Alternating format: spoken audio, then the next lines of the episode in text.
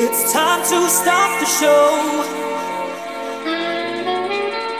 Hold tight, cause here we go.